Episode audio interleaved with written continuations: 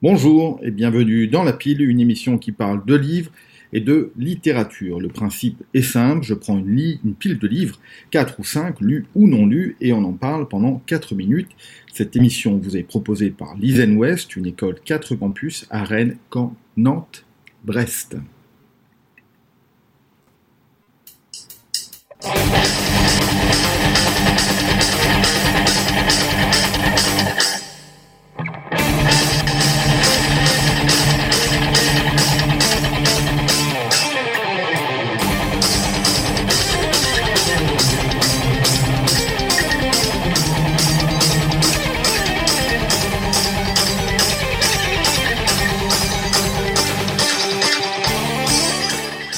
La pile du jour est mixte de fiction et de non-fiction. Le premier livre de la pile est signé Laurent Binet et s'intitule Civilisation, avec un Z comme dans Zorglub, Zorro, le jeu du même nom, et Donald Trump. Civilisation inverse l'histoire. Et si ce n'était pas les Espagnols qui avaient conquis l'Amérique, mais l'inverse. Au début du XVIe siècle, les Incas d'Atahualpa fuient l'Amérique centrale pour arriver conquérants en Europe. Le vieux continent est alors dévasté par des querelles religieuses indigestes. À l'instar d'un Napoléon qui n'est pas encore né, Atahualpa va tenter de remettre de l'ordre dans le en s'appuyant sur les populations avec un petit air de Daenerys Targaryen. On y prend goût à ce livre agréable, à ne pas oublier, dans l'œuvre de Laurent Binet, l'un des livres les plus prenants du début du XXe siècle, HHHH, un livre entre la fiction et l'enquête, ce qu'on appelle ce genre la fiquette. HHH, c'est l'histoire de l'auteur qui se souvient de ces deux courageux parachutistes, l'un tchèque, l'autre slovaque, pendant la Deuxième Guerre mondiale, envoyés à Prague pour assassiner Heydrich, le bras droit de Himmler, lui-même l'un des bras de Hitler, cela fait beaucoup de H. Le livre a eu droit à une adaptation au cinéma qui nous rappelle que la force de l'écrit vaut plus que des images quand celles-ci ne sont pas à la hauteur. Deuxième livre dans la pile, le troisième et dernier tome de la saga de Pierre Lemaître. L'auteur de Au revoir là-haut et les couleurs de l'incendie termine sa trilogie familiale en 1940, l'année de la déroute. Nous sommes au printemps. Louise quitte Paris. Dans la débâcle, elle trouve refuge dans une chapelle où un prêtre étonnant et légèrement mythomane tente de préserver un semblant d'humanité dans un monde qui en manque déjà tant. Le maître termine avec splendeur son histoire qu'on laisse à regret en attendant la promesse des autres. Passons à la non-fiction maintenant avec deux petits ouvrages, petits par le nombre de pages. Le premier est signé Pierre Rosan Vallon au nom du collectif Raconter la vie. Le Parlement des Invisibles, c'est son nom, et l'introduction à une série de livres qui veut remettre au cœur de l'attention la diversité des Français, de leurs professions, de leurs états d'âme, de leurs ambitions et de leurs peines. Le projet a donné lieu à la publication de 25 livres consacrés chacun à des histoires ordinaires font l'extraordinaire d'une république. Ce projet collectif reprend une idée du XIXe siècle mise en musique par un éditeur, Léon Curmer, Les Français peints par eux-mêmes. C'est le titre de la série de 400 ouvrages qui accueillera les plus belles plumes de l'époque pour une vaste description des métiers, des fonctions, des régionalismes de la France du milieu du XIXe. Connais-toi toi-même, dit le philosophe, connais les autres aussi bien que toi, répond celui qui veut améliorer la société. Rosan Vallon est aussi un historien de la démocratie, forcément inachevé selon lui, la démocratie est en perpétuelle construction ou reconstruction, c'est selon. Quatrième élément, sur la pile de cette émission, un ouvrage, ou plutôt un fascicule de François Sureau. L'avocat reprend l'un de ses thèmes favoris, pour ne pas dire exclusif, celui de la liberté.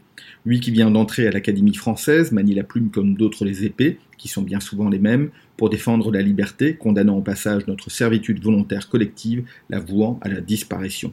Il faut lire Sureau, plus encore l'écouter, car l'homme est encore plus disert à l'oral, et pour citer l'auteur, personne d'autre que le citoyen libre n'a qualité pour juger de l'emploi qu'il fait de sa liberté, sauf à voir celle-ci disparaître. À la prochaine pour un nouvel épisode de Dans la pile, l'émission qui parle avec des virgules de livres en pile. On se quitte avec Nina Simone et son hymne à la liberté, And God Know, I've got life, I've got my freedom.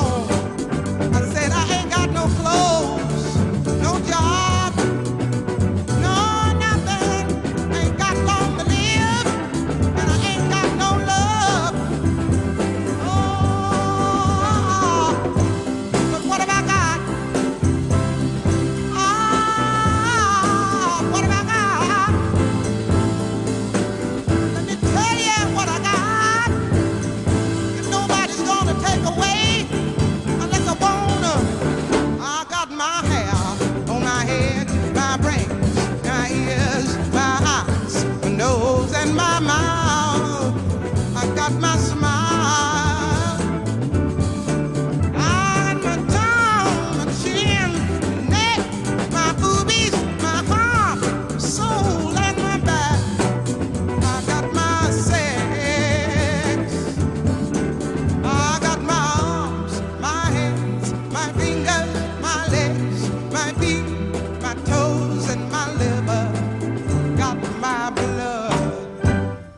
life. I've got laughs. I've got headaches and two.